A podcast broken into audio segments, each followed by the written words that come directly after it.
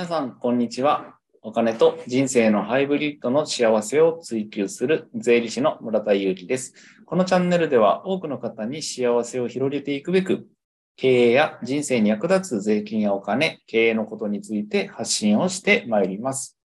今日はですね、従業員さんが、えー、仕事でマイカーを使用することがあると思うんですね。特にあの最近コロナがだいぶ落ち着いたこともあって、従業員さんが外部にですね、営業などに出かけることも多くなっているんじゃないかなと思うんですね。その際に従業員の方に車を使ってもらうと思うんですけど、その車を使う場合のですね、税務上の取り扱いについてお話をしていきたいと思います。まず最初が従業員さんに車両手当という名目で車代を払うということですね。これはどういった方法かというと、従業員さんがですね、マイカーを利用して、えー、実際に仕事用で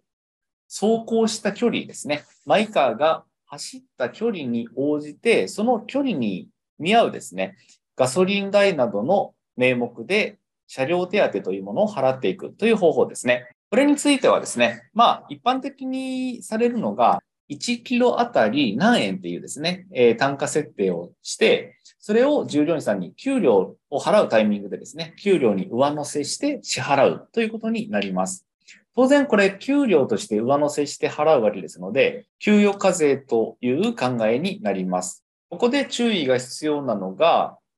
いわゆる非課税の通勤手当ですね。この通勤手当にはこの車両手当は含まれないということですね。これには十分注意されてください。言い方を変えると、車両手当は非課税ではないということですね。非課税というのは所得税と住民税が課税されないということになります。ただですね、社会保険料は非課税の通勤手当であっても課税、課税というか計算の対象になるんですね。これだけは注意が必要かなというところですね。そして、従業員さんのマイカーを使ってもらうもう一つの方法がですね、ありまして、これが従業員さんと車両のですね、賃貸借契約を結ぶということなんですね。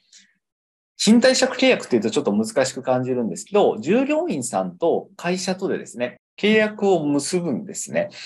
どういった契約かというとですね、この従業員さんの車を会社が利用しますよっていうことで、これを約束するんですね。なので、あの、一般的に言う、なんかあの、車をリースしたりとかしますよね。あのイメージです。あのイメージで従業員さんと会社がそういう契約を取り交わすというようなイメージですね。これはですね、あの、車両の賃借料、会社からすると賃借ですね。借りて、あの、お金を払って借りるっていう賃借ですね。賃金の賃に借りるという字で賃借。そして、従業員さんからすると、賃貸料、お金をもらって貸すっていうことですね。そういった意味での賃貸料になります。で、これについては給料ではないです。どうなるかというと、基本的に雑所得ですね。所得にカウントされますので、従業員さんが自分で確定申告をしなければならないということになります。ただ、サラリーマンの方で年末調整されている方についてはですね、その年末調整をされている給与所得じゃない所得ですね。この合計が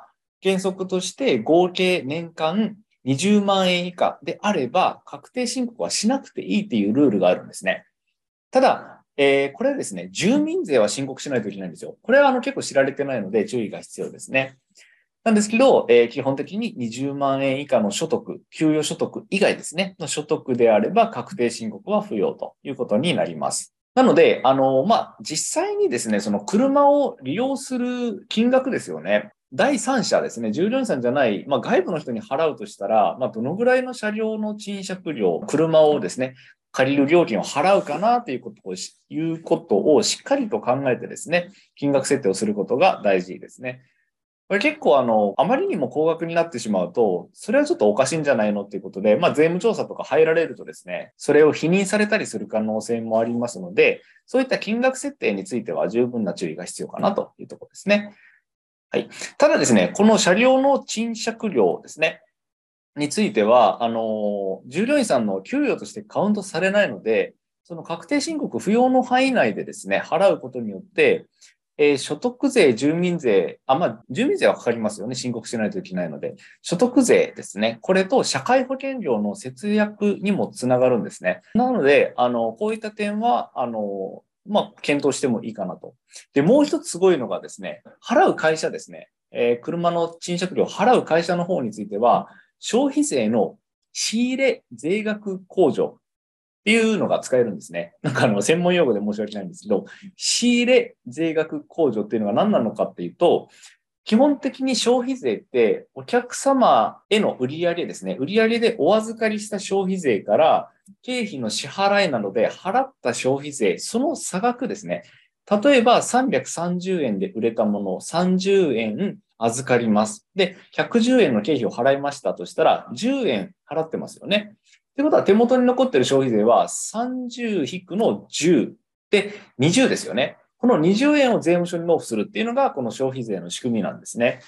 で、なんと、この110円っていう払った消費税に、この車両の賃借料がカウントされるんですね。これ結構すごいですよね。なので、会社が消費税を意識しているかどうかに関わらずなんですね。消費税が引かれますので、これはそういった消費税の面でもですね、節税につながるかなというところも考えられますね。ただ、ここで一点注意が必要なことがあります。これはですね、同族会社の役員に対してのですね、この車両の賃借料については、たとえ年間20万円以下の所得であっても申告しないといけません。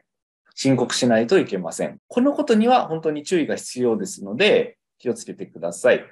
というのもですね、その同族会社の中でですね、こういったやりとり、あの、法人とですね、同族会社の役員とのやりとりをする中で、これってなんか利益操作じゃないのっていうふうに税務上考えられるケースが多いんですね。同族会社の役員についてのそういった賃借料ですね、の払いっていうのは、どのような少額の支払いであっても確定申告は必要になるっていうことですね。これだけは注意しておいてください。というわけでですね、あの、ここ最近本当にコロナがですね、明けたと言ったらちょっと違うかもしれないんですけど、だいぶ緩和されてですね、動きが多くなってきてるんじゃないかと思うんですね。会社の方でも動きが多くなってると思います。その中で従業員さんのマイカーを利用してですね、こう、あの、営業するとか、法人のですね、業務をしていくっていうことが結構考えられると思うんですね。そんな中でですね、この車両手当として給料に上乗せして払うのか、それとも車両の賃借料としてですね、給料とは別個で払うのか。これについてはですね、しっかり会社と従業員さんとの間でどういった風にしましょうかというですね、